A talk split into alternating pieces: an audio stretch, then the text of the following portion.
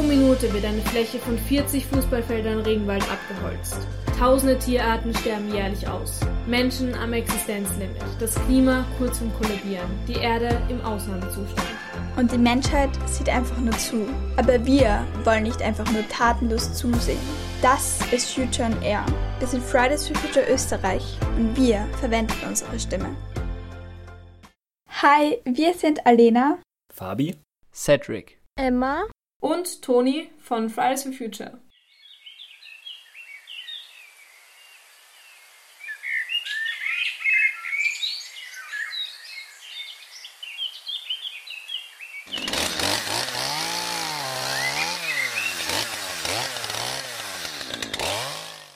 Hallo und herzlich willkommen zu unserer neuen Folge von Future on Air. Schön, dass du da bist. Vielleicht hast du durch unsere einleitenden Geräusche schon eine kleine Vorahnung, worum es heute gehen soll. Und zwar um die wunderschöne Biodiversität unseres Planeten und der in den letzten Jahren zunehmenden Zerstörung dieser. Wie du vielleicht schon einmal mitbekommen hast, sind die zum Teil bekanntesten Tiere unseres Planeten vom Aussterben bedroht, wie zum Beispiel der Tiger, der Löwe oder das Nashorn. Aber auch hier bei uns in Österreich ist dieses sogenannte Artensterben längst Realität, wie man beispielsweise an der dramatischen Abnahme an Schmetterlingen in den letzten Jahren sehen kann. Doch wie immer möchten wir erst einmal damit starten, kurz zu besprechen, was Biodiversität und Artensterben überhaupt sind. Anschließend werden wir uns anschauen, wie es zu diesem Artensterben kommt, wie akut die Situation heute ist und vor allem auch, wieso dieses Thema uns als Menschen ganz besonders betrifft. Hierzu haben wir uns die Unterstützung von gleich zwei ExpertInnen in diesem Feld geholt.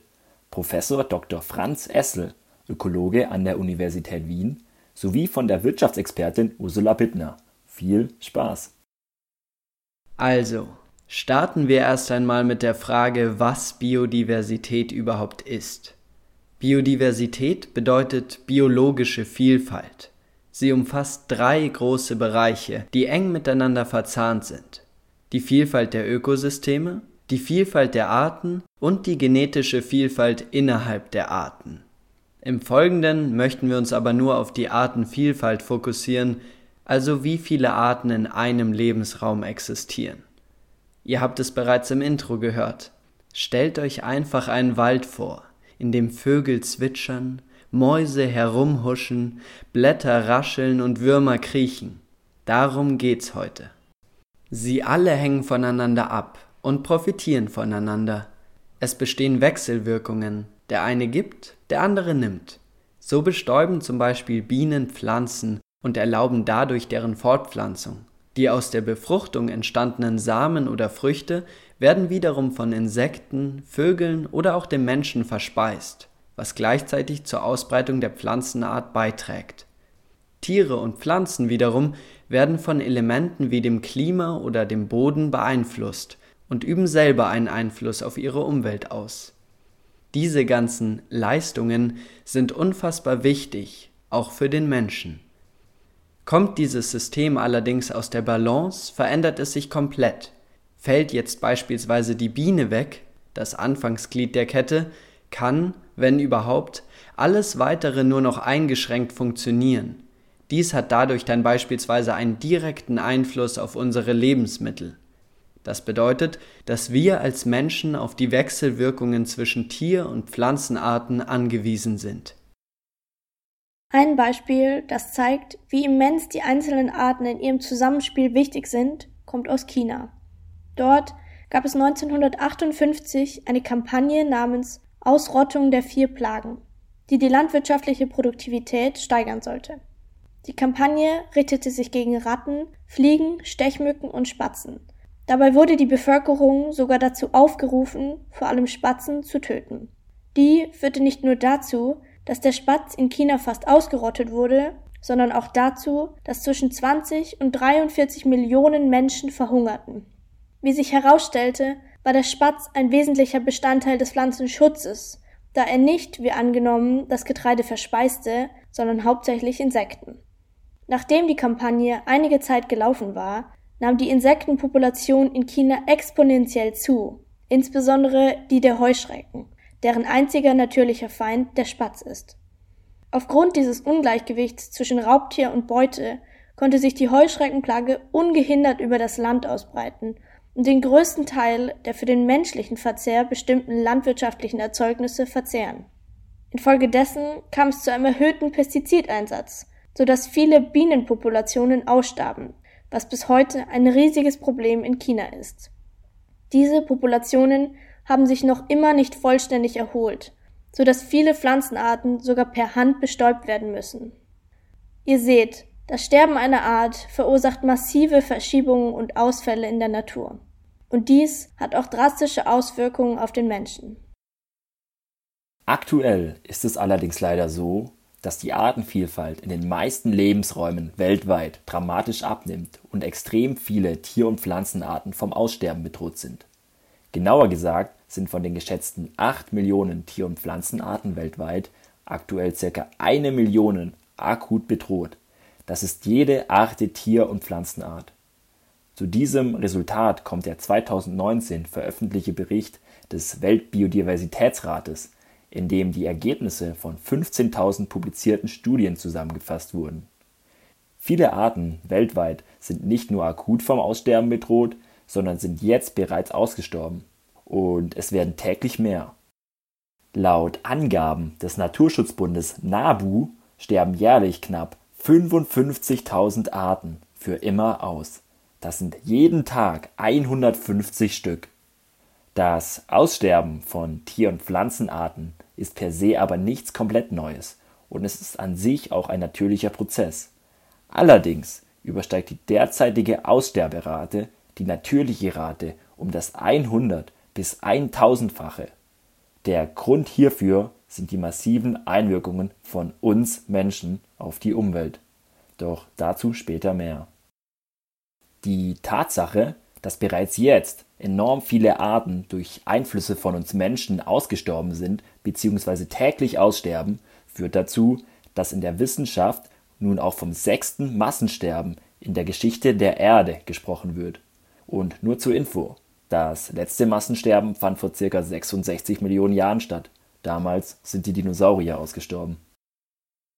Doch wenn dieses Massensterben solche Ausmaße annimmt, müsste da nicht dringend was dagegen unternommen werden? Wie sieht es eigentlich auf politischer Ebene aus? Gibt es Abkommen, die die Erhaltung der Artenvielfalt sichern? Ja, die gibt es.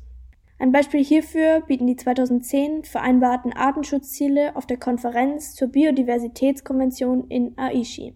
Man spricht auch von den Aichi-Zielen. Ziel der Vereinten Nationen war es, innerhalb von zehn Jahren, also bis 2020, bestimmte Kernziele zu erreichen, um damit unsere natürlichen Lebensgrundlagen zu erhalten. Leider hat die internationale Staatengemeinschaft ihre Ziele zum Arten- und Umweltschutz auf ganzer Linie verfehlt. Das ist das vernichtende Urteil des neuen Berichts der Vereinten Nationen zur Lage der Natur. Kein einziges der 20 formulierten Ziele wurde vollständig erreicht. Das ist ernüchternd. Es ist aber noch nicht zu spät, um endlich zu handeln. Im Oktober 2021, April und Mai 2022 findet die COP15 in China statt. Das ist die Convention on Biological Diversity. Und diese ist extrem wichtig. Denn hier entscheidet sich, welche Weichen wie gestellt werden. Es werden Ziele formuliert, um die Artenvielfalt zu erhalten. Und diese Ziele müssen erreicht werden. Wir können nicht weiter unseren Planeten ausbeuten und zerstören und denken, dass das keine Folgen haben wird. Aber jetzt gehen wir nochmal zurück und schauen uns an, wie es überhaupt zum Artensterben kommt und inwieweit wir in Österreich schon davon betroffen sind. Darüber haben wir mit dem Ökologen Professor Dr. Franz Essel gesprochen. Schönen guten Tag. Vielen Dank, dass Sie sich die Zeit genommen haben. Wir wollen heute mit Ihnen über das Artensterben sprechen. Und da fragt man sich, wie kommt es denn eigentlich dazu, dass eine Art ausstirbt? Können Sie uns da das erklären? Ja, also erstens einmal danke für die Einladung. Ähm, Aussterben von Arten ist ein Prozess, der häufig sich über längere Zeiten erstreckt. Und das konkrete weltweite Aussterben einer Art ist das Ende eines langen Populationsrückganges einer Art in der Regel. Es gibt viele Möglichkeiten, wie es dazu kommt, aber was man generell sagen kann, es gibt eine Art, die am Aussterben heute eine überragende Rolle einnimmt, nämlich andere Arten, am Aussterben anderer Arten. Und die Art heißt wenig überraschend Homo sapiens. Und häufig ist eine Kombination mehrerer Ursachen, Lebensraumzerstörung, Überjagung, Überfischung, plus in neuerer Zeit auch noch weitere Gefährdungsursachen, die hinzukommen, zum Beispiel Klimawandel, eingeführte Tier- und Pflanzenarten, Neobiota. Und aus diesem Cocktail an Gefährdungsursachen entsteht ein Aussterbeprozess, der im schlimmsten Fall bis zum völligen Erlöschen führen kann. Bei der Klimakrise wird des Öfteren gesagt, dass Österreich noch gar nicht betroffen ist und wir deshalb nicht handeln müssen, was natürlich nicht stimmt. Aber ist Österreich denn schon vom Artensterben betroffen? Wir wissen, dass das Aussterben von Arten ein, weltweit, ein weltweites Phänomen ist. Arten gehen eigentlich überall zurück. In manchen Regionen sind es mehr Arten und ist der Artenverlust rasanter, in anderen etwas weniger. Österreich ist leider keine Insel der Seligen. Auch bei uns sind sehr viele Arten von, von einem Aussterbeprozess betroffen. Also in Österreich gibt es beispielsweise sogenannte roten Listen, die erfassen und bewerten, welche Arten sich am Weg zum Aussterben befinden in Österreich. Und in Summe ist jede dritte Art, die in Österreich beurteilt worden ist, in der roten Liste auch aufgenommen. Das heißt, es ist wirklich ein sehr hoher Anteil an Arten, die in Österreich offensichtlich langfristig vermutlich keine geeigneten Existenzbedingungen mehr vorfinden werden, wenn wir nicht gegensteuern. Und haben Sie hierzu auch persönliche Erfahrungen gemacht? Gab es früher Tierarten, Pflanzenarten, die es heute nicht mehr gibt oder schwieriger zu finden sind? Ich bin aufgewachsen in Oberösterreich im alten Vorland, in einer Landschaft, die auch schon vor einigen Jahrzehnten intensiv landwirtschaftlich genutzt worden ist. Einige der Arten, die ich früher aber dort noch habe sehen können, also in meiner Kindheit, finde ich heute das gar nicht mehr oder viel seltener. Das betrifft häufige Arten, etwa Mehl- und Rauchschwalben, ganz typische Kulturfolge, die früher an jedem Bauernhof gebrütet haben. Und in meiner Kindheit waren es an unserem Bauernhof etwa zehn Brutpaare dieser beiden Arten. In den letzten Jahren waren es nur mehr ein bis zwei. Das ist ein extremer Rückgang, spielt sich bei anderen Artengruppen auch in meiner Erinnerung wieder. Ja, es lässt sich schon auch persönlich erleben. Nun zur Frage, was denn eigentlich passiert, wenn eine Art ausstirbt? Ist es ein Problem? Und wenn ja, wieso? Das Aussterben einer Art oder der Gefährdung vieler Arten, wie sie in roten Listen festgehalten werden, sind ein Alarmsignal. Ähnlich wie bei einer Verkühlung oder beim Schnupfen oder bei einer schweren Grippe. Die erhöhte Temperatur ein Alarmsignal ist, ein Symptom für etwas, was dieser kriegt, nämlich für eine schwere Krank Erkrankung unter Umständen.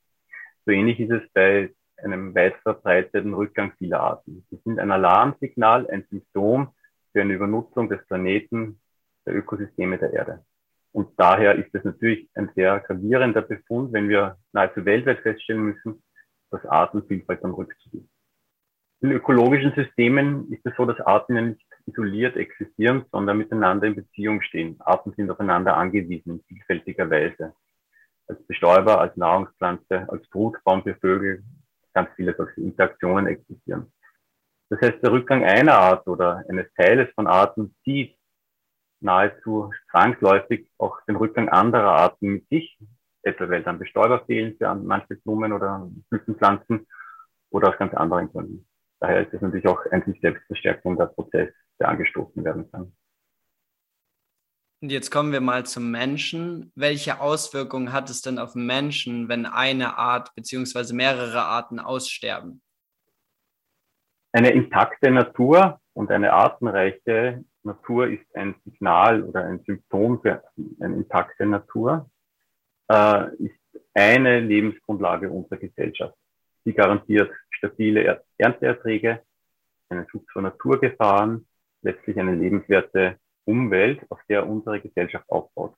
Wenn wir dieses Fundament ausbeuten, abtragen und zerstören, zerstören wir auch eine Basis, auf die unsere Gesellschaft angewiesen ist, gerade in Zeiten von Klimawandel und sich verstärkenden Ressourcenknappheiten ist das ein sehr gravierendes und langfristig sicherlich sehr problematisches Phänomen. Dann sind wir auch schon am Ende. Ich würde mich bedanken, dass Sie unseren ZuhörerInnen das Thema Artensterben etwas näher gebracht haben und sage auf Wiedersehen. Gerne, danke für die Einladung. Also, wir Menschen nehmen wohl oder übel beim Artensterben die ganz zentrale Rolle ein. Und das Artensterben findet aktuell auch nicht nur zum Beispiel in den exotischen Regionen der Welt statt, sondern auch bereits hier direkt bei uns in Österreich. Herr Professor Essel bringt dabei einen ganz wichtigen Vergleich an. Der Rückgang vieler Arten ist ein Alarmsignal, ein Symptom für die Übernutzung unseres Planetens. Wir zerstören momentan die Basis, auf die unsere Gesellschaft angewiesen ist. Nun wollen wir noch etwas näher darauf eingehen, wieso der Mensch hierbei solch eine zentrale Rolle hinsichtlich dem Artensterben einnimmt. Die Hauptverursacher für den Rückgang gefährdeter Arten ist nämlich die derzeitige Art der Landwirtschaft. Durch intensive Landwirtschaft und der monokulturellen Bebauung der Ackerflächen sind viele Tier- und Pflanzenarten gefährdet. Insektizide und Pestizide töten nie nur die Schädlinge, sondern schaden auch anderen Lebewesen und Pflanzen. Wird ihr Lebensraum vergiftet, werden sie zurückgedrängt. Auch Wiesen und Weiden und vor allem auch Wälder, Lebensräume für viele Arten, werden weiter vernichtet. Denn was nicht für die Landwirtschaft gebraucht wird, wird in Bauland umgewandelt oder für Verkehrswege verbraucht. Ein besonders prekäres Beispiel ist hierbei vor allem auch die Abholzung der Regenwälder für kommerzielle Zwecke. Hinzu kommt auch das Voranschreiten der Klimaerhitzung. Viele Tier- und Pflanzenarten können sich nicht so schnell an die steigenden Temperaturen und die damit einhergehenden Veränderungen in der Natur anpassen. Dies trägt beispielsweise dazu bei, dass riesige Mengen der weltweiten Korallenbestände bereits abgestorben sind. Außerdem muss abschließend auch noch die massive Überfischung der Weltmeere sowie die Jagd auf besondere Wildtiere genannt werden. Also, wir Menschen sind dafür hauptverantwortlich, dass täglich 150 Arten aussterben. Doch was kann nun getan werden, damit das rasante Artensterben gestoppt werden kann? Darüber haben wir mit Ursula Bittner gesprochen. Sie ist als Wirtschaftsexpertin bei Greenpeace tätig und ist unter anderem Mitverfasserin eines Anfang Oktober erschienenen Manifests in welchen die Grundsätze zum Stopp des Artensterbens ausformuliert wurden. Ja, hallo Frau Bittner, vielen Dank, dass Sie sich die Zeit genommen haben und heute mit uns über das Thema Artenvielfalt sprechen werden. Was wären denn jetzt die notwendigen Schritte, um ja, diese prekären Folgen noch abwenden zu können? Welche äh, Maßnahmen müssten hier gesetzt werden? Müsste sich mal überlegen, auch die, so die Haupttriebkräfte für den Artenverlust. Und ähm, da sprechen ja Wissenschaftlerinnen und Wissenschaftler ganz besonders von der sehr intensiven Land- und Meeresnutzung die, die eigentlich die Übernutzung von, von unseren ähm, ökologischen Ressourcen. Und wir müssen anerkennen, dass der Schutz der Artenvielfalt eine extreme Querschnittsmaterie ist. Also es betrifft im Prinzip alle und man muss in allen Feldern etwas tun, um die Artenkrise aufzuhalten. Und die Wirtschaftsweise, die wir vorantreiben, dieses unendliche Wachstum, das ist im Prinzip der, ein massiver Grund dafür, dass wir die Artenvielfalt so gefährden, wie wir sie derzeit gefährden. Und die, die Maßnahmen, die halt gesetzt worden sind, und es sind ja Maßnahmen gesetzt worden. Also wir haben ja auch 2010 gab es diese Aichi-Ziele, die von den, von den Vertragsstaaten äh, beschlossen worden sind. Und das Problem bei diesen Maßnahmen ist, das ist diese Freiwilligkeit. Wir machen einfach freiwillige Maßnahmen und dann werden wir die Natur schon schützen. Und was wir halt noch an Maßnahmen haben, die gesetzt worden sind, sind zum Beispiel, dass dann Technologien entwickelt worden sind, wie zum Beispiel die neue Gentechnik, die nicht ausreichend geprüft ist. Und dann meint man, mit neuen Technologien können wir die Krise aufhalten. Man hat begonnen, Rohstoffe zu zertifizieren, wie Palmöl oder Sojafuttermittel und gesagt, nein, es ist eh nachhaltig. Also wir können eh weiterhin so viel konsumieren und produzieren. Wir müssen es halt nur zertifizieren. Wir haben Biosprit als Lösung gehabt gegen, gegen die Klimakrise, der gleichzeitig aber die Biodiversität massiv zerstört hat. Und jetzt haben wir auch noch Schutzgebiete, die errichtet werden. Und das ist so das Neueste, was, was eigentlich dramatisch ist, dass wir Ausgleichsmechanismen entwickeln, dass wir im globalen Norden einfach weitermachen können wie bisher und im globalen Süden Schutzgebiete einrichten, das uns anrechnen lassen und dann sagen, na ja, netto haben wir ja eh keine Biodiversität verloren. Das heißt, wir lagern nicht nur die Rohstoff Versorgung in den globalen Süden aus, die billigen Arbeitskräfte in den globalen Süden aus, sondern jetzt lagern wir auch noch unseren Umweltschutz in den globalen Süden aus. Was wir fordern und was wir auch in diesem Manifest ähm, verfasst haben, ist, das sind 13 Grundsätze, die wir, die wir beschrieben haben. Ähm, das betrifft alle Politikbereiche. Das heißt, wir können nicht losgelöste Naturschutzmaßnahmen setzen, sondern wir müssen in der Energieversorgung, wir müssen im Verkehr, wir müssen in der Landwirtschaft, in der Fischerei, im Handel, in all diesen Bereichen müssen wir schauen, dass wir die Artenvielfalt nicht nur nicht gefährden, sondern eigentlich auch schützen und, und Maßnahmen setzen, dass die gefördert werden. Auch bei Straßenprojekten, anderen im Energiesektor. Wir müssen einfach überall Maßnahmen setzen, das umweltfreundlich und klimafreundlich ist. Ähm, konkret gibt es zum Beispiel das Ziel, 30 Prozent der Meere und 30 Prozent der, der, des Landes unter Schutz zu stellen bis 2030. was grundsätzlich ähm, gut ist, weil man sagt, in diesen Gebieten schließen wir die industrielle Benutzung aus, also zum Beispiel die industrielle Fischerei. Aber was wir fordern, und das ist extrem zentral, dass wenn wir Schutzgebiete einrichten, dass die lokale Bevölkerung und die Indigenen, die dort leben, nicht nur mit einbezogen werden, sondern mitbestimmen können und dass die dort auch weiter leben können. Das ist extrem zentral, weil was wir leider gesehen haben in den letzten Jahren, ähm, ist, dass sehr viele Menschen, die in Gebieten leben, in Einklang mit der Natur sogar leben, dann vertrieben werden und einfach relokalisiert werden, damit wir irgendwo ein Schutzgebiet einrichten können, was wir uns dann halt im globalen Norden anrechnen können. Und ähm, auch nochmal auf die Biodiversitätskonferenz gesprochen, was dort halt sehr zentral ist. Wir müssen zwar einerseits sehr ambitionierte Ziele setzen, aber was es halt unbedingt braucht, ist, dass die Maßnahmen und die Ziele so ausgerichtet sind, dass sie rechtsverbindlich sind und dass sie dann auch sanktionierbar sind. Das heißt, wir brauchen sehr transparente Prüfmechanismen für diese Maßnahmen, die dann auch schrittweise kontrolliert werden, weil noch mehr Ziele bringen uns nichts, wenn wir die ersten Ziele schon nicht erreicht haben. Und da vielleicht auch nochmal direkt die Frage an Sie, welche Akteurinnen und Akteure sind denn hier ganz gezielt gefordert, ins Handeln zu kommen und nicht weiterhin nur Ziele zu setzen, sondern ins Handeln zu kommen. Und vielleicht auch anschließend daran die Frage, können wir denn als Individuum hierbei irgendwie etwas beisteuern, damit hier im Sektor Artenvielfalt, Artensterben etwas vorangeht? Natürlich kann, kann jeder Einzelne was beitragen. Ich möchte die, die Kraft des Individuums auch nicht unterschätzen. Und man sieht vor allem an den Fridays, wie wichtig das ist, dass Menschen ihre Stimme erheben und nicht nur mit dem Wahlzettel, sondern wirklich auch ihre demokratiepolitischen ähm, Instrumente verwenden, um von der Politik einzufordern, was es eben braucht, um diese Krisen aufzuhalten. Und ich kann natürlich als Individuum nachhaltig konsumieren. Aber zentral ist, dass wir auf politischer Ebene Maßnahmen setzen, die zu Veränderungen führen. Und die Akteure, die da gefordert sind, sind alle. Also ich kann nicht eben dann nur an, an ein Ministerium mich ähm, richten, was für Klima zuständig ist oder für Umwelt zuständig ist, weil es muss in allen Bereichen müssen Maßnahmen gesetzt werden. Ich muss in der Landwirtschaft, ich muss im Energiesektor, im Verkehrssektor, auch in der Finanzierung. Also ich muss in allen Bereichen, in der Bildung. Also es, das, das ist ja unendlich, muss ich einfach Maßnahmen setzen, dass ich diese zentralen Krisen, die wir derzeit haben, und das sind die, eigentlich die, die schlimmsten, alarmierendsten Krisen, die wir haben, weil wir damit ja eben, wie gesagt, unsere Lebensgrundlage entziehen. Das heißt, es müssen alle was tun. Und ein Faktor auch diese Verbindung zwischen auch Politik und, und Konsument, Konsument im Individuum, also wir sind ja mehr als Konsumenten, ähm, ist es natürlich, dass man auch dieses klimafreundliche und umweltfreundliche Verhalten so gestaltet, dass es leichter fällt für uns. Also ich sage jetzt nicht unbedingt, dass alles günstiger werden soll, aber ein klimaschädliches Verhalten, ein umweltschädlicheres Verhalten sollte jedenfalls teurer sein. Und wenn ich biologische Lebensmittel kaufe, dann sollte das doch theoretisch billiger sein als konventionell, wenn ich viele Pestizide drauf habe. Oder wenn ich fliege, sollte das doch teurer sein, als wenn ich mit dem Zug fahre. Also da kann, da kann die Politik eben auch helfen, dass wir uns leichter tun, unsere, unser Leben auch so umzugestalten, dass wir umweltfreundlich agieren können. Okay, vielen, vielen Dank für die Hinweise, was jetzt getan werden muss und vor allem von wem es auch getan werden muss. Abschließend würden wir Sie gerne nochmal fragen, ähm, ja, was würde denn passieren, angenommen, die Politik kommt demnächst nicht ins Handeln, angenommen, es bleibt alles, wie es ist? Was hätte denn das für Folgen für den Planeten, für die Artenvielfalt, aber auch für uns Menschen? Ich glaube, was wir, was wir verstehen müssen, was wir unbedingt verstehen müssen, ist, dass wir mit der Natur gemeinsam leben und dass wir von der Natur abhängig sind. Und wir beeinflussen sie aber auch massiv. Die Natur braucht uns nicht. Wir brauchen die Natur.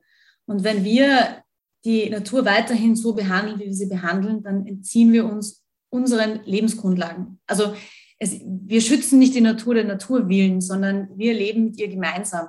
Und wir haben mittlerweile schon 75 Prozent der Landfläche massiv verändert. Wir haben 85 Prozent der Feuchtgebiete zerstört. Die sind schon verloren gegangen. 90 Prozent der kommerziell genutzten Fischbestände sind schon überfischt. Also wir haben im Prinzip sehr viele Bereiche, sehr viele Bereiche der, der Umwelt, der Natur an ihre Grenzen gebracht. Und es gibt ja diesen Begriff der Ökosystemdienstleistungen, also ich setze das mal unter Anführungszeichen, aber diese Leistungen der Natur eben zum Beispiel zu bestäuben, sauberes Wasser bereitzustellen, das Klima zu regulieren, auch Müll wegzutransportieren, also auch ähm, also natürlichen Müll in der Natur, ähm, Schädlingsbekämpfung, natürliche Schädlingsbekämpfung. All diese unter Anführungszeichen Leistungen, diese Fähigkeiten der Natur haben wissentlich schon in den letzten 50 Jahren abgenommen, massiv abgenommen. Und wenn wir uns die planetarischen Grenzen anschauen, dann ist die Artenvielfalt das, das, das Alarmierendste von allen. Und was uns blüht eigentlich, ist, dass eben nichts mehr blüht und dann haben wir nichts mehr zu essen. Dann haben wir vielleicht Weizen und Mais, ja, aber wir werden kein Obst mehr haben, wir haben kein Gemüse, wir haben keinen Kakao. Also wir, wir, wir verlieren unsere Natur und nicht zuletzt, gerade auch in Corona-Zeiten, wie viele Menschen sind in die Natur rausgelaufen, ja, weil sie dort Kraft tanken, weil sie sich dort wohlfühlen. Und das zerstören wir halt. Und das muss uns halt einfach bewusst sein. Wir, wir retten nicht etwas des Rettens willen, sondern wir retten es, weil wir mit dieser Natur gemeinsam leben und ähm, dann einfach nicht mehr existieren können. Und aus dem Grund haben wir auch in dem Manifest betont, dass die Biodiversitätskrise, die Artenkrise, die Klimakrise, das ist vor allem auch eine Kinderrechtskrise und vor allem eine Krise der nächsten Generationen, weil die im Prinzip dann keine Lebensgrundlage mehr haben und auch die Menschen sind, die oft am wenigsten mitreden können und am meisten die Folgen zu tragen haben. So, das war nun wieder einiges. Lasst uns deshalb noch mal kurz die wichtigsten Punkte zusammenfassen. Wir befinden uns momentan in einer Situation, in der wir unsere eigene Lebensgrundlage aktiv zerstören. Denn wir Menschen sorgen dafür, dass jährlich Zehntausende Arten für immer aussterben. Wie wir eingangs gehört haben, hat aber in unserer Natur jede Art eine ganz spezielle Rolle und trägt dadurch dazu bei, dass unsere Natur so funktioniert, wie wir sie kennen. Dies sichert uns unter anderem sauberes Wasser, gute Ernten und Rohstoffe.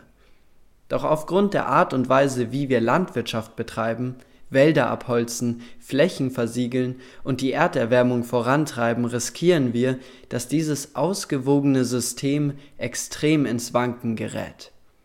Deshalb ist es nun super wichtig, dass wir alles daran setzen, das Artensterben schnellstmöglich aufzuhalten.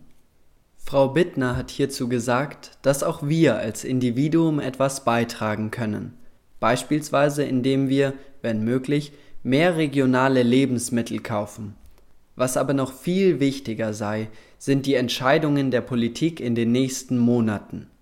Die Regierung muss sich adäquate Ziele setzen und es muss alles dafür getan werden, dass diese Ziele auch wirklich erreicht werden. Ein brandaktuelles Beispiel hierfür bietet die vor kurzem beschlossene ökosoziale Steuerreform.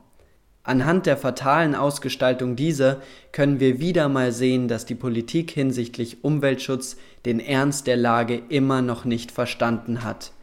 Deshalb gehen wir am 22. Oktober in ganz Österreich wieder auf die Straße, um die Politik aufzufordern, endlich damit aufzuhören, unsere Zukunft zu zerstören. Sei auch du dabei. Für eine lebenswerte Zukunft. Was genau auch in deiner Nähe geplant ist, erfährst du auf unseren Social Media Kanälen oder unter fridaysforfuture.at. Bis dahin wünschen wir dir alles Gute, vielen Dank fürs Zuhören und wir sehen uns am 22. Oktober auf der Straße. Bleib stark, gemeinsam verändern wir die Welt. Ciao.